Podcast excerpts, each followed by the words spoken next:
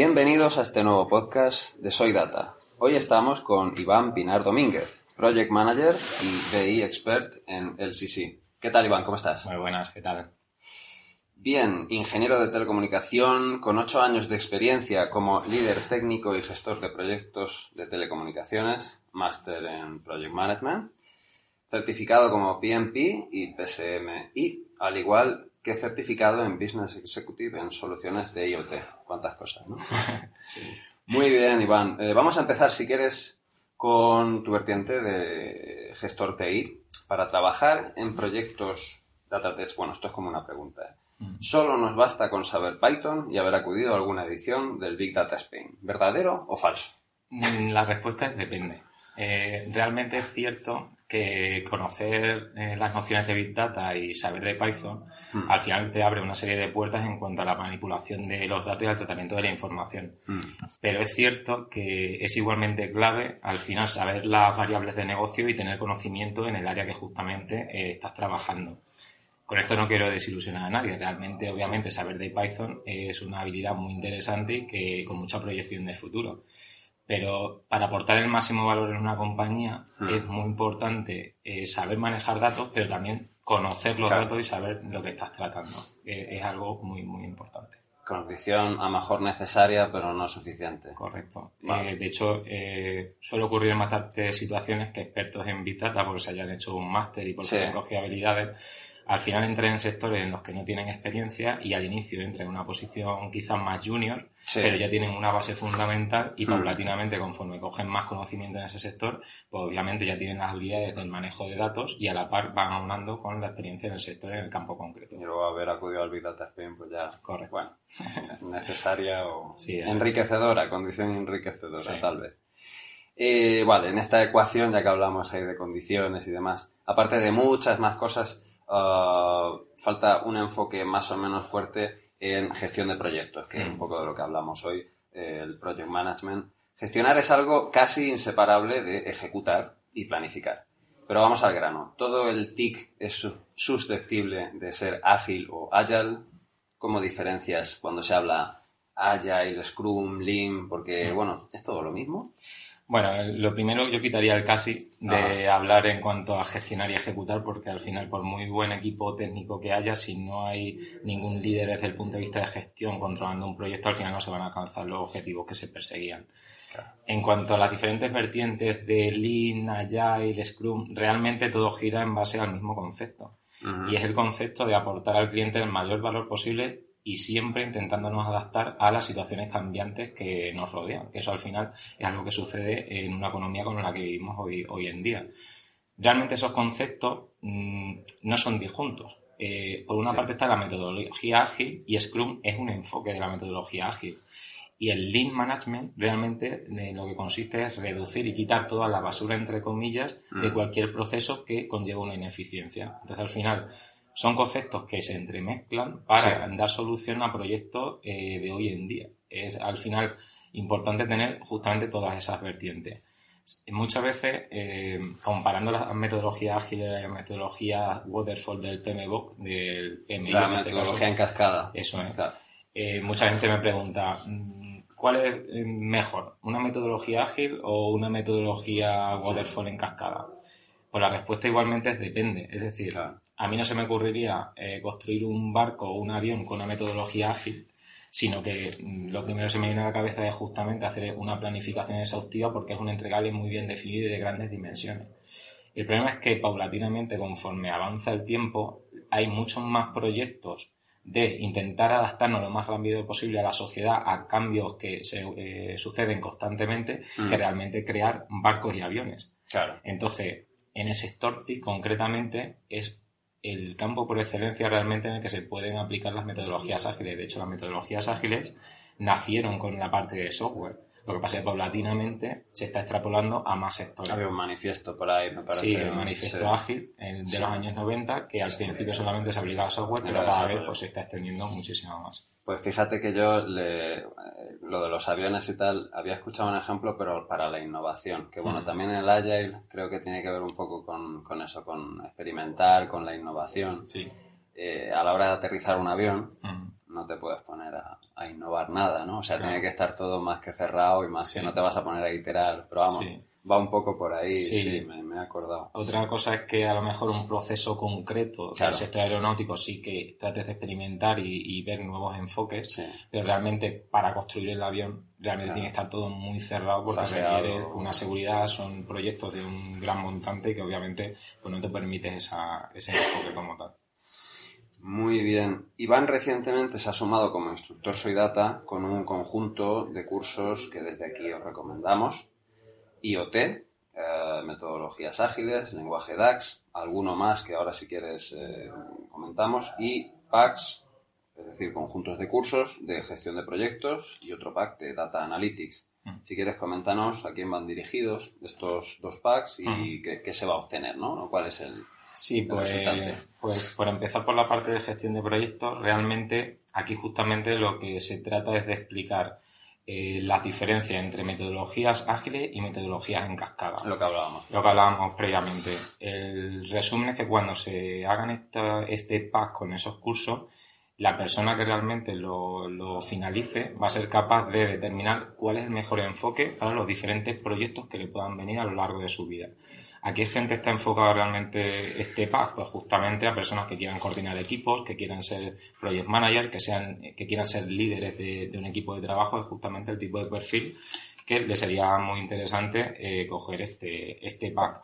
Realmente yo lo que recomiendo, siempre que doy cualquier curso de gestión de proyectos, es que no intentemos ver A o B, porque no siempre es blanco-negro o A o B, sino que en función del tipo de proyecto se escoja el enfoque concreto entre metodología ágil o metodología en cascada, pero siempre intentando coger lo mejor del otro mundo. Por ejemplo, eh, en un proyecto de software, de crear una aplicación, pues obviamente el ejemplo claro de coger una metodología ágil. Pero no está de más, por ejemplo, coger el área de conocimiento de riesgos del PMBOK, que es metodología tradicional, y hacer un análisis de riesgo global de esa plataforma que, estás, que quieres implementar. Entonces, al final es intentar coger lo mejor de dos mundos y es justamente lo que te proporciona ese pack. Saber toda la área de conocimiento del PMBOK con gestión del alcance, del tiempo, de costes, de riesgos, de interesados, de comunicaciones, y por otra parte, pues el enfoque Scrum eh, desde un punto de vista teórico, pero también eh, con una plataforma Jira, por ejemplo, que está muy orientada a gestionar eh, ah, proyectos en Scrum. Jira era un curso que tienes que se me ha olvidado mencionar, sí, un curso pues, sobre Jira. Es muy interesante eso para que también se vea la parte práctica de cómo se puede realmente gestionar un proyecto ágil con enfoque Scrum. ¿Y qué me dices de Data Analytics? La parte de Data Analytics, ese pack sí que está muy enfocado a perfiles mucho más técnicos. Es decir, al final está... Mm, partido en tres fases. Una fase de generación de datos, que para eso justamente hay un curso embebido que es eh, de IoT, Internet of Things. Obviamente es uno de los pilares hoy en día de cualquier innovación, industria 4.0 que nos queramos plantear. Y justamente ahí lo que se consigue con ese curso y esa primera fase pues es realmente verificar el potencial de soluciones y proyectos innovadores que pueden salir con el mundo conectado y en un segundo bloque realmente lo que se centra es más en el análisis de toda esa información para, para la toma de decisiones. Entonces ahí en ese bloque están pues cursos de Power BI, cursos de Power Pivot, mm. cursos del lenguaje DAX, que es justamente el lenguaje utilizado en las dos plataformas anteriores. DAX, al final, para, para el que no lo conozca, es un lenguaje eh, muy sencillo, pero que a la par tiene un potencial muy alto. Es decir, si por ejemplo estamos acostumbrados a trabajar con, con Excel y a lo mejor queremos sacar las ventas de hace un año en la misma semana en la que estamos haciendo un análisis y el promedio respecto a la semana anterior. Es algo que a lo mejor cualquiera de nosotros podría hacer con Excel, a lo mejor tardaríamos media hora en hacerlo, pero eh, con lenguaje DAX es simplemente una función que tardaríamos 10 segundos en realizarlo. Es una, una función de Time Intelligence te haría, justamente eso. Entonces, he descubrir el potencial que tienen mm. todas las nuevas plataformas de Business Intelligence y concretamente el lenguaje DAX para poderlas reforzar. Y luego habría una última fase, justamente en ese pack, que está enfocada pues a la predicción de datos con herramientas de Machine Learning, básicamente sobre todo enfocados con lenguaje Python. Entonces, el Machine Learning realmente es una piedra filosofal de todo lo que viene de aquí en adelante y toda esa predicción de datos para intentar mejorar el mundo y que eh, haya proyectos que realmente puedan aportar mucho más valor a la sociedad en conjunto, pues obviamente es una parte muy importante. Por ejemplo, un caso que se me ocurre muy típico es porque no tenemos los datos de eh, médicos de todos los hospitales con todos los parámetros de todos los pacientes y la enfermedad que han tenido. Mm. Así al futuro, cuando llegue cualquier nuevo paciente, si nosotros tenemos una base muy amplia y con un análisis predictivo con Machine Learning, sabemos que si se cumplen ciertos parámetros, ese paciente tiene una enfermedad concreta y con un 99,9% de precisión, cuando llegue un nuevo paciente vamos a saber muy rápido, con una herramienta automática de inteligencia artificial, Sí. cuál es el problema de ese paciente. Eso enlaza bastante con lo que, bueno, se adelanta un poco a lo que hablaremos ahora en un par de preguntas, que es sobre la privacidad. Sí, Y muchas veces con respecto, o sea, la salud, el data, sí, ahí topa mucho con la privacidad, porque bueno, no todos los datos son igual de, de privados o de personales o de sensibles. Normalmente los de salud suelen ser, junto con los religiosos y políticos, los que más. sí. Pero bueno, es, es cierto, vamos, yo estoy totalmente de acuerdo con lo que acabas de comentar. A ver, pregunta, pregunta un poco friki, ¿eres de Python o de R? Yo per- personalmente soy más de Python, eh, Sí. pero no porque crea que respecto al data science tenga más potencial que R, sino porque Python está pensado como una plataforma de propósito general. Esa. Entonces, si tú aprendes Python, eh, al final para cualquier nueva área o proyecto que no sea data science, vas a tener ya un conocimiento que vas a poder extrapolar a otras áreas. Entonces, en su día fue por lo que opté por, por Python. R quizá más académico, Más académico, Python quizá más sí, 360, ¿no? eso Más es. para todo. Correcto. Claro. es. Bien, eh, en España se te echan encima las empresas para contratarte, Iván, te ofrecen salarios de estos de jugador del Madrid, Eh, ojalá. ojalá, ¿no? ¿Y ¿Tú qué crees que hay real de eso? Y, y bueno, y luego si conoces un poco, si te vas a Dubai, eh, ¿cómo, cómo funciona esto? Pues, a ver, básicamente es cierto que, que un perfil eh, con habilidades en cuanto a la al manejo de datos, un data scientist, está muy bien valorado en el mercado porque realmente eh, hay un desbalanceo aún. Es decir, Sí. Hay mucha más demanda de realmente perfiles en el mercado disponibles. Entonces, eh, obviamente, en cuanto a nivel salarial, está eh, sustancialmente por encima de lo que podríamos considerar el promedio medio en España. Sí. Pero también es cierto que si lo comparas con un país como Dubai, en Dubai en alguna ocasión Sí. sí, que he visto ofertas y pueden estar en torno a 3-4 veces lo, a lo mejor un salario que aquí Pero hay que vivir allí también, Hay ¿no? que vivir allí, hay que valorarlo todo y realmente... Te tiene que la- gustar la arena, el desierto, Eso es. el calor. Eh, en resumen, sí que es cierto que es una carrera que con ciertas habilidades aquí en España se tiene un buen salario, si lo Sí. comparamos con el resto, pero que, que obviamente no estamos igual que en otros países. Muy bien. El año pasado mm, estuve en un evento que había en el Senado. Eh, bueno, invitaron a gente así del mundo este de los datos y, y demás. Eh, se llamaba La Sociedad de los Datos, que coincidía con el día de, de Internet, me parece. Eh, a ver, créeme si te digo que solamente ahí estaban pues grandes y, o sea, grandes de, grandes de España entre comillas, ¿no? El Santander, no recuerdo ahora muy bien el otro, estaba Google, Facebook, o sea, había cuatro invitados, pero eran así muy tochos y tal. Solamente hablaron de privacidad. Sí. Y bueno, a mí eso la verdad es que me, me, me, me irrita un poco, Mm. pero, pero oye, detrás de eso habrá alguna realidad, ¿no? Hablaron de la privacidad y la GDPR, que sí que es verdad que estaba al caer, porque como sabrás y como sabrá ya todo el mundo, pues a partir del 25 de mayo del año pasado entró en vigor todo esto de la GDPR. Y, y bueno, ¿qué te parece eso? O sea, un, un evento para hablar de la sociedad de los datos solamente se habla, solamente se habla de la privacidad. Pues, a ver, realmente está claro que la privacidad es algo sumamente importante y que hay que tener en cuenta. Eso yo creo que no nos cabe duda ninguno. Pero es cierto que si es un evento de la sociedad de los datos, probablemente más que la privacidad, en la sociedad tendría más impacto que se hablase, se potenciasen y se impulsaran proyectos, Mm. por ejemplo, de lo que hablábamos de Internet of Things. Es decir, mm, yo, por ejemplo, daría muchísimo más peso como Claro. ciudadano a que se impulsara un proyecto, por ejemplo, en el que a todos nuestros ancianos con cualquier tipo de problema de salud se les pusiera un dispositivo de IoT que en cuanto que detectara cualquier anomalía automáticamente activa, activase a los servicios de emergencia y se le pudiera asistir a esa persona. Pues eso es algo que aportaría mucho más como Claro. a la sociedad realmente, aunque obviamente la privacidad sea muy importante, pero creo que hay cosas más importantes en las que hay que evolucionar y que si realmente no evolucionamos nosotros, lo va a hacer cualquier otro competidor que haya alrededor nuestra. Entonces, al final, mm, lo que se debería apostar es por impulsar más el futuro y evolucionar, más que únicamente hablar de privacidad, aunque sea ahora muy trending topic.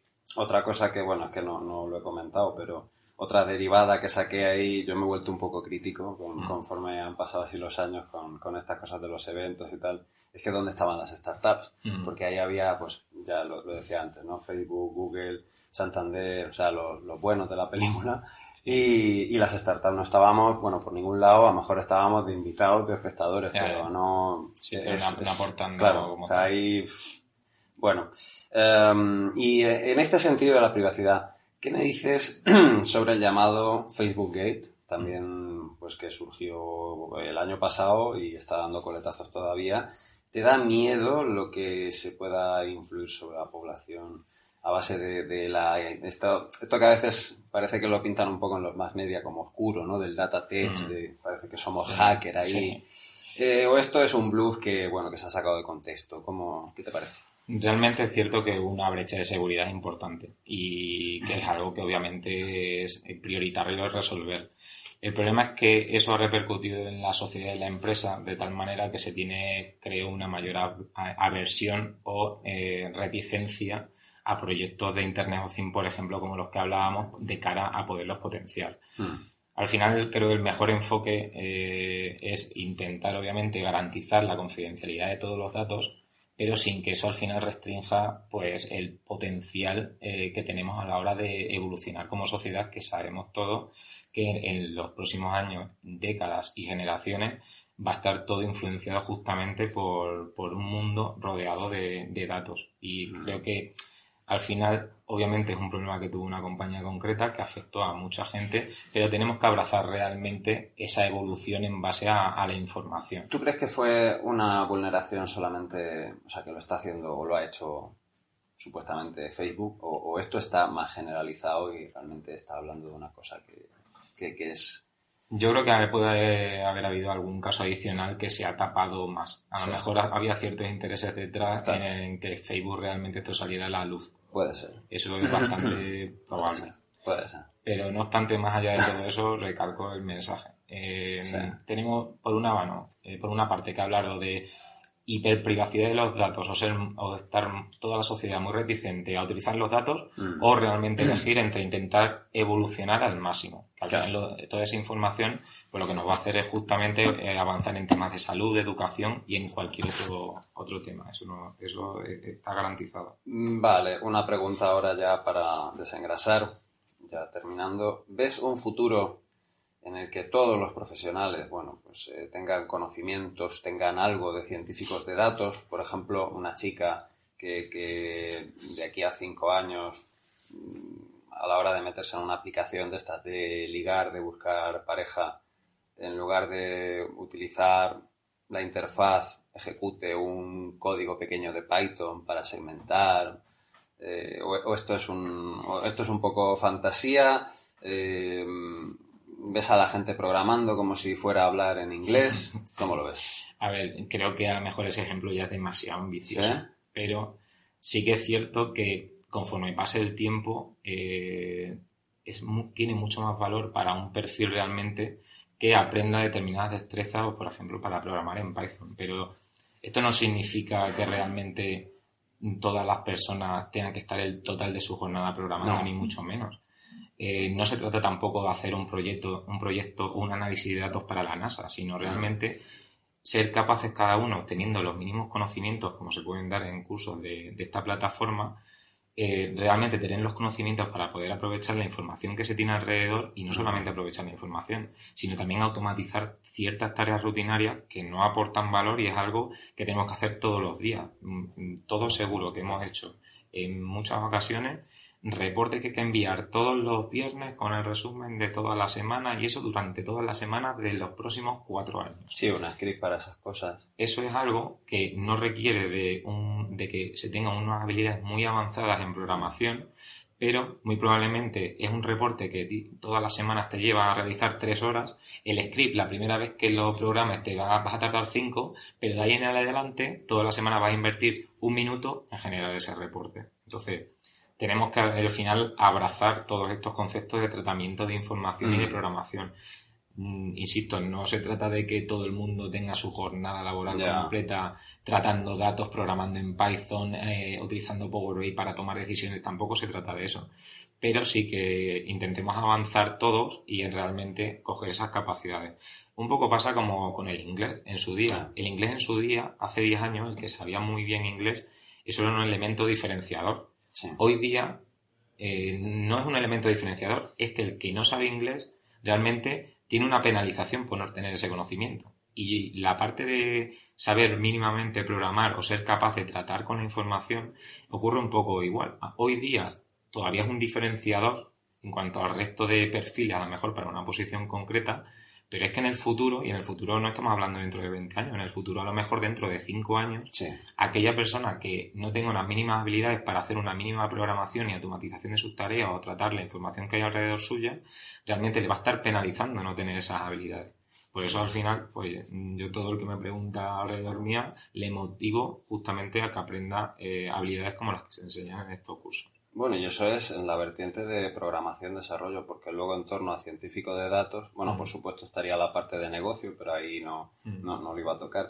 Eh, la parte matemática. O sea, es, es cierto que las matemáticas están muy generalizadas en el colegio, en tal, pero bueno, una, una cultura general de una correlación versus una causalidad, cuál es la bondad de un ajuste, cuál parece que estamos hablando aquí, pero eso debería ser mucho más básico. generalizado, Sí. debería ser básico, Sí. claro. Eh, mira, se me ocurre una última pregunta, eh, así ya de comodín. Yo me quiero sacar el PMP, por ejemplo. Eh, ¿qué, qué me puedes recomendar o cuánto tiempo necesitaría para presentarme al examen? Hoy día realmente para sacarse el PMP... ¿Qué es el PMP, por cierto? Perdón. El PMP probablemente es la certificación más Sí. reconocida en el argot de gestión de proyectos. Es- El PMI, el PMI es una institución de Estados Unidos que al final lleva desde la versión 1, me parece fue en los años 60, 70, ajá. y ahora ya está por la versión 6, que salió de hecho hace año y medio, dos años, Mm. y justamente por una de las certificaciones más reconocidas a nivel mundial, porque trata al final todas las materias y áreas- y áreas de conocimiento transversales de lo que es un gestor de proyectos. Sí. Eh, para sacarse esa certificación, pues al final hay muchas vías de sacarse. Se puede hacer un máster en dirección de proyectos para luego coger la base y certificarte. Mm. Pero es cierto que hoy día tampoco hace falta realmente gastarse un dinero Sí. sustancial para sacarse una certificación de ese tipo. Mm. Eh, utilizando, por ejemplo, cursos como los que se Una ofrecen posible en plataforma, claro, ya se empiezan a coger todos esos conocimientos de las áreas de conocimiento justos que posteriormente pues se pueden reforzar con algún libro, materia o simulador complementario de preguntas. Mm. El PMP, si para toda la persona que quiera estar en el ámbito de la gestión de proyectos, mm, es 100% recomendable. Porque ya hay muchos perfiles también que tienen certificación PMP y un poco lo que hablábamos antes. Quien no tiene el PMP está un poco fuera de O sea, la... que es otra condición Sí, también como- necesaria. ahora mismo ya es un filtro. En muchas de las posiciones de Project Management es un filtro. El que no tenga un PMP o un PSM1, por ejemplo, si quiere liderar proyectos de Scrum, Ah, pues sí. justamente es algo que ya te hace de filtro. Mm. Pero no es una, algo que sea hiper complejo, sí que obviamente pues requiere de, de un estudio. Entonces, justamente estos cursos de gestión de proyectos son una muy buena introducción para coger toda la materia y todos los conceptos globales que luego quizás pues hay que reforzar con algún simulador de los que existen miles por internet y después pues examinarte. ¿Alguna bibliografía? Sí, hay alguna, algunos libros muy buenos, como por ejemplo hay un libro de Rita Mulhani, Mulhani. que es un libro buenísimo y muy enfocado también con Ahí justamente, justamente ahí lo tienes. Lo tengo. O sea, justamente se está enfocado para sacarse el PMP. A lo mejor no entra tan en detalle en las áreas de conocimiento y en los procesos, y a lo mejor un curso de estos como de Soy Data sí que te daría, Sí. pero sí que luego está muy enfocado en cuanto al tipo de preguntas que hay en el examen. En el Claro. examen no son preguntas teóricas, en el examen son todo preguntas situacionales. Siempre te ponen en un, en un punto concreto de tu proyecto y cuál es el siguiente paso que harías o cuál es la mejor solución. Entonces, es algo que se tiene que tener eh, relativa destreza en cuanto a, a utilizar ese simulador, por ejemplo, se podría usar para luego presentarte al examen. El examen al final son 200 preguntas, hay que sacar en torno a un 65 o 70% correctas para poder, para poder pasarlo, pero, pero bueno, al final requiere un tiempo de estudio, depende un poco de cada persona, pero seguramente entre tres, cuatro semanas se podría. Tres, preparar. cuatro semanas. Sí, siempre y cuando ya se ha hecho pues, algún curso relativo de gestión de proyectos y que se tenga el conocimiento de, la, de justamente todas esas áreas que imparte el PMBOK.